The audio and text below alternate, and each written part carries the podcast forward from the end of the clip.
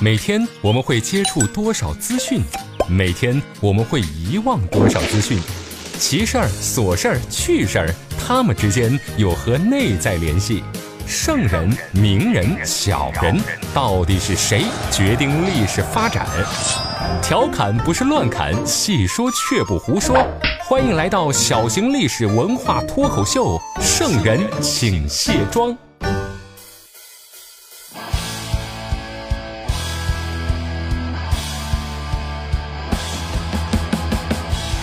各位好，您现在收听到的是《圣人请卸妆》，我是刘佳。先来进入今天的飞科传书。微信好友北滇牧人哀提问说：“佳佳呀，古时候的男同志们是不是都流行留胡子呀？而且是那种长胡子？”昨天呢，我在朋友圈里吐槽了一下，那说最近这个飞鸽传书的质量有点下降啊。那好家伙，半个小时我微信我收了几百个问题，妈呀，我平时手机就爱发烧，昨天差点炸喽。我不敢说所有的古代男同志都有一把或潇洒或性感的胡子，但绝对是大多数的男人都是流行呃这个胡子的。因为胡子呀，不仅是审美的一个体现，还承载了很多的文化内涵。古时候，成年男人要是没一把漂亮的胡子，嘿，说不定啊，那别人还真不带你玩。胡子呢，作为一种比较特殊的毛发呀，刚出生的婴儿没有，那小孩也不会长，反倒是青春期的男孩发育的时候，这胡子跟着荷尔蒙呢 一块儿出来了。说到这儿啊，那有些小迷妹要说话了，独孤家呀，我刚才摸了一下。本仙女的嘴边也有胡子呀，谁说胡子只是男孩的专利？我也有。啊，恭喜你！今天咱们不聊别的，就跟大伙儿说一下古人和胡子的关系。走着。十年生死两茫茫，一脸胡渣变沧桑。素丝一染滋难染，胡子眉毛一把抓。古人为什么喜欢留胡子？胡子越长就越漂亮吗？曹操居然长着金胡子，资、虚、染到底有啥区别？今天的圣人请卸妆，就跟大伙儿聊一聊古人脸上的胡子。嘴上没毛呀，办事不牢，就这一句话，就让胡子跟其他的毛相比，那立马有了优越感了。在很多情况之下呢，胡子还真能让人产生一种靠谱的感觉。你比如说，大家想一想啊，《海贼王》里边的白胡子要是没胡子了，你看还是一张沧桑的脸颊，肌肉也有，那炫酷的疤痕也在，身高还是那么高，可是没胡子脸上光秃秃的，感觉像个奸诈小人呐。咱们现在呀，有没有胡子完全是个人的审美问题。那当然了，跟颜颜值也有关系。人家吴秀波有胡子，那叫大叔控啊，没胡子也挺帅的。但是在咱们中国的古代呀，胡子有很多讲究的。秦汉时期的人呢，就特别喜欢留这个胡子，以多须髯为美。到了唐宋时期，染胡子开始流行起来了，好染滋须事后生嘛。这南朝时期呀，又出现了一波刮胡子的小高潮。这贵族子弟们呀，都流行无不熏衣剃面，哎呀，把小脸蛋整得干干净净的，还熏衣服。听起来啊，您觉得别乱，咱们一个一个开始讲。咱们现在啊，对胡子的叫法其实挺乱的，只要是脸上长的毛，那除了头发都叫胡子。其实古人分得很细，嘴唇上面的这个叫滋。下巴上面的这个呢叫须，腮两边的叫髯。说到胡子呀，咱们先看这个“胡”这个字儿。咱们古时候呢，经常把西北边的少数民族称为“胡”嘛。只要一听到胡打头的东西，那一般都是外来物品，什么胡萝卜呀、胡椒呀啊，葫芦啊不对，葫芦娃是咱国产的啊。可是为什么成年男性脸上的毛发要叫胡子呢？哎，这个问题很多人都困惑过，也有不少的学者呢考证过。有一种观点就认为，胡子这个称呼呢跟古代的少数民族有关系。大师王国维就说过嘛，中国人把相貌像胡人的都叫为胡，所以啊就跟着叫胡子了。这古时候男性胡人和中原人最大的区别是啥？你看那外国人那脸上大胡子多呀，所以早在秦汉时期呢，大家就已经发现了胡人的这个体貌特征。所以在《汉书·西域传》里边就有一段这样说的：从大渊国以西到安息国，那这些地方的人呢，虽然语言差异大，哎，可是样子还都蛮像。其人皆深目，多须髯，眼睛深，胡子多。可能是因为胡人呀，这脸上的胡子多，咱们经常叫着叫着，来那个就是那个大胡子啊，满脸胡子那个人，胡子胡子胡子，叫成咱们现在指脸上的毛了。其实关于胡子说法的来源呢，现在咱们还说不明白。这个东西呢，就跟网络语一样，我们都会用，但是不知道谁到底是第一个说的。你比如说，谁是第一个人把绿色说成原谅色的人呢？啊，咱们不知道啊，只是希望他没经历过这些事儿。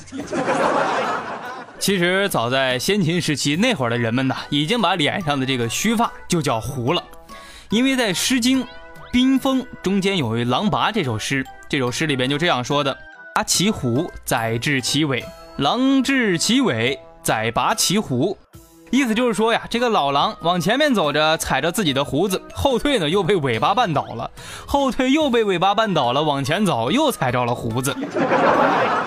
说了这么多，那古人为什么喜欢留胡子呢？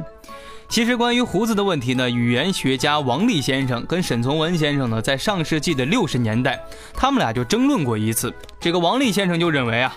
汉族男子在古代那是留胡子的啊，并不是谁喜欢胡子才留，而是只要你是男孩，那必须得留。沈从文却认为古人呀不一定必须留胡子。这两位大咖呢就在文学杂志上互相写文章，那发表自己的看法啊。放到现在，嗯，能开个直播讨论会了都。这两位大咖的观点呢，谁对谁错，咱们不讨论啊。可是有一点是毋庸置疑的。古人确实是留胡子的，还有人说呀，古人对胡须的这种特殊的一种情节，可能对龙的这个迷信和崇拜有一定的关系。咱们想一想啊，龙，你看，它不是长着长胡子吗？想当年皇帝骑龙上天的时候，哎呀，旁边有个胆儿肥的，这个追随者呢，直接把龙的胡须给拔下来了，这个龙的胡须掉到地上，变成了皇帝遗留在人间的一把弓。这件事呢，在司马迁的《史记》里边还提到过了。哎呀，这下容易让大家想多了。那龙有胡子，作为龙种的天子，那也得有胡子呀。胡子就成了帝王相貌的一个标配了。这时候，胡子变成了一种尊贵的象征了。而且，古今中外的好多皇帝啊，那都有这个习惯。咱们想一想，咱们的汉高祖刘邦，那在《史记·高祖本纪》里边这样说他的：“龙准而龙颜。”美须髯，左骨有七十二黑子。哎呀，刘邦标准的天子长相，一脸漂亮的胡子，左边大腿啊还有七十二个黑子。这大家不用觉得神奇呀，那想一想很简单嘛。《史记》是汉代写的，司马迁呢，啊是汉代的人，刘邦又是汉代的开国皇帝，懂了吗？嗯。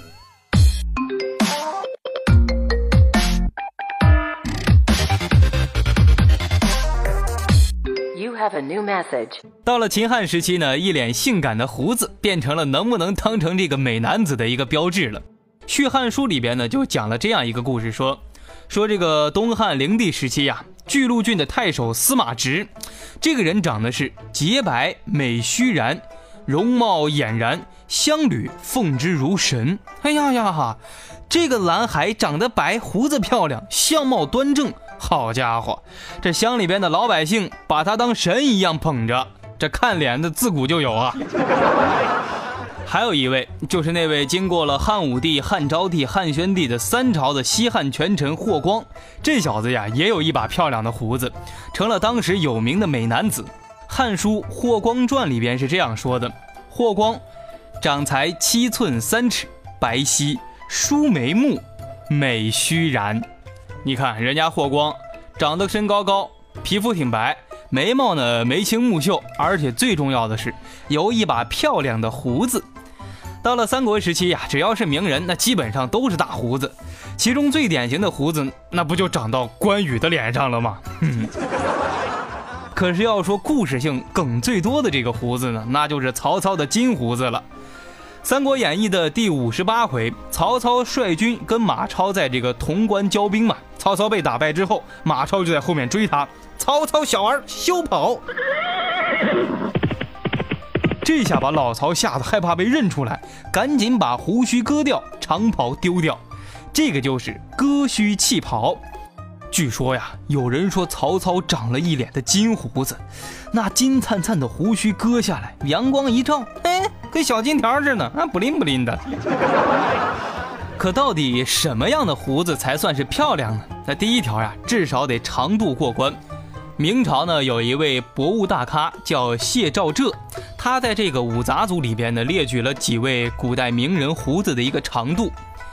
晋朝太傅王玉、十六国前赵政权的开国皇帝刘渊都是皆三尺。刘渊的儿子前赵的昭文帝呢，刘耀，他的胡子呢是长至五尺。南朝文人谢灵运须垂至地。明朝的太子太师石亨、首辅张居正的长子张敬修，他们都是。髯接过膝，这胡子都长到膝盖了。据说呀，张居正的胡子也很长，《明史》的《张居正传》里边说他是须长至腹，嗯，胡子长到肚子那儿了。这冬天冷的时候，直接可以用来当围巾了。但是古人也觉得呀，胡子这东西不是越长越好，须比头发还长，这就不好了，这叫倒挂，有点喧宾夺主的意思啊。大家想一想，心里觉得不是个滋味。除了长度呢，古人对胡子的颜色、形状也非常在意啊。当年那个篡汉的新朝皇帝王莽，他就为了显示出自己精力充沛，那以及人性格比较淡定，就把自己花白的胡须呢染黑了。同时，他还干了一件事儿，在全国呀给自己找后宫的美人儿，想干嘛呢？哼哼，证明自己身体好呀。染胡子呀，在唐宋时期非常流行。这刘禹锡呢写过一首诗，就说：“近来时事清先辈，好染然须事后生。”南宋词人辛弃疾呢在《鹧鸪天》里边也感叹道：“追往事，叹今吾，春风不染白髯须。”这古人呢还专门研制出了用于染胡须的一种药水。至于这个染剂的配方呢，在一些这个古代的医学书里边也有记载，也留下来了。我看了一下，嗯，虽然没太看懂，但是成功的看饿了。再说到古人对这个胡须颜色的要求，那古人就觉得紫色跟黄色的胡子那比较尊贵。据说孙权的胡子就是紫色的髯。曹操呢非常器重他的三儿子曹彰，因为他的胡子是黄色的，被曹操称为黄须儿。除此之外啊，古人对胡子的形状也有讲究。胡子的美丑呢，一般是由嘴唇上的姿决定的。那古人呢，最喜欢留这个八字胡，就是左右分两撇儿，尾端呢要么上翘，要么下垂。这个可是咱们中国传统的胡子样式啊，而且是经典款。你比如说宋太祖赵匡胤的八字胡，那就很有特点嘛。但是到明清之后呢，胡子的样式呢就开始流行下垂式的。相比之下呀，跟这个上翘的相比，少了点精气神呐。粉底、眼霜、高光隔离、腮红、睫毛、乳液、精华，女人有了这些会更加美丽，历史有了这些只会更加迷离。卸妆看历史，观点更清晰，这就是咱们的圣人请卸妆。欢迎回来，这里是圣人请卸妆，独孤家向您请安了。说了老半天的胡子，哎呀，我现在满脑子都是雪纳瑞的样子呀。可是古人真的是从来不刮胡子吗？对古人来说呀，胡子跟头发一样，都是身体发肤受之父母嘛。西汉的时候呢，甚至还有人说：“哎呀，这个胡子不敢乱刮呀，跟人的精元有关系。”哎呀，胡子要知道你这么夸他，他会骄傲的。因为这样的迷信呢，汉魏之前的人呢是不会刮胡子的。但是到了南北朝时期，时尚的风向标有变，在男人圈里面呢，悄悄刮起了一阵剃胡子的潮流。北齐的教育家颜之推写的一个《颜氏家训》里边有免学篇啊，里边有这样的说法：说南朝梁全盛时期啊，一些无所事事的贵族子弟啊，他们没事干，成天喜欢干嘛呢？熏衣剃面。哎，这群贵族富二代、官二代们开始流行把小脸刮干净，衣服呢熏得有点味道。贵族圈里传出来的，这可就是风向标呀。除了追求时尚的年轻人，这古代还有一类人呢，也是刮胡子的，那就是出家人。剃掉头发，剃掉胡须，远离人世间的烦恼嘛。其实到了民国时期呀，关于这个胡子的说法和讲究特别多。如果是家中的父亲离世了，儿子就要把上唇的这个胡须留下来，不再剃了；如果是母亲去世，儿子就要把下唇的这个须留下来，也不剃了。如果是父母都离世，这胡嘴唇上下的胡须都得留着，这就是所谓的蓄须明志。咱们可以想一想这个鲁迅先生的一些照片啊，尤其是那张上嘴唇留着胡须的照片，咱们看的比较多。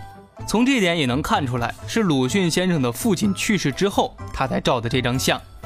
再比如民国时期的周恩来先生，日寇侵犯咱们，周恩来直接把胡须给留起来，就说不驱除日寇，绝不剃须。梅兰芳先生他在抗战时期呢，也是蓄须明志。拒绝演出，靠写字卖画为生，而且呢也没有剃胡须。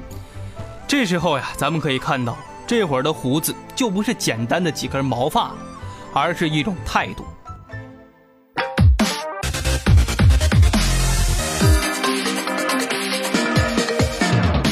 You have a new message。其实关于胡子的事儿呢，不光是咱们古人的态度比较不一样啊，国外也有非常多好玩的事儿。你比如说亚历山大时期的这个古罗马军呢，就规定军人呢不准留胡子，因为他们觉得呀，不留胡子可以减少疾病。你万一把脸给刮破了，那非常容易感染和破伤风，这在当时那可是要命的。而且打仗的时候呢，还能分清楚是不是友军。哎，这位兄弟啊，你居然有胡子，来人砍了他！在打仗的时候呢，如果没有胡子的话，也可以避免被敌人一把揪住胡子了。少了一个弱点，这没胡子呢，虽然优点比较多，但是也有一个缺点，呵呵，就是显得有点娘炮。萨克逊人呢就觉得胡子那意味着男子气概，在当时的这种言论风气里边呀，罗马人就跟着躺枪了。他们就觉得这个罗马帝国的崩溃啊，那都是刮胡子的后果。没事就刮胡子还爱洗澡的罗马人太娘了，这才被有胡子的蛮族打垮了吗？对胡子较真的不光有欧洲人，还有埃及人。说这个埃及的第十八王朝的这个法老呀，图坦卡蒙，这位法老本身的故事就比较多啊，争议也很大。所以人都走了三千年了，还有人不断的在讨论他那个神秘死亡的原因。这位图坦卡蒙法老呢，去世的时候只有十几岁。但是为了显示出来一种高贵的国王身份，那早早的就被戴上了一个精致的假胡子。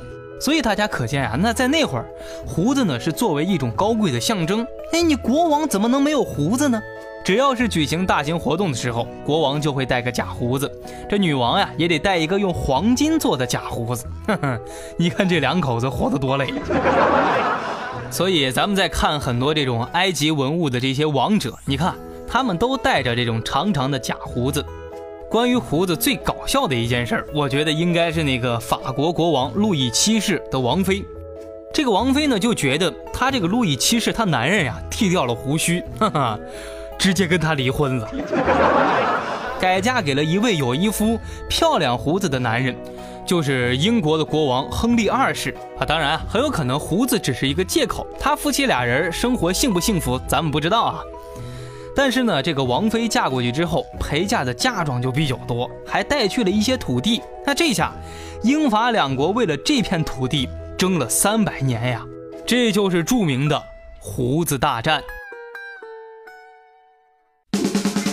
好了，这就是今天圣人请卸妆的全部内容。我是刘佳，喜欢节目的话，记得添加我的个人微信号 flylj 六六六，就是 f l y l j 六六六。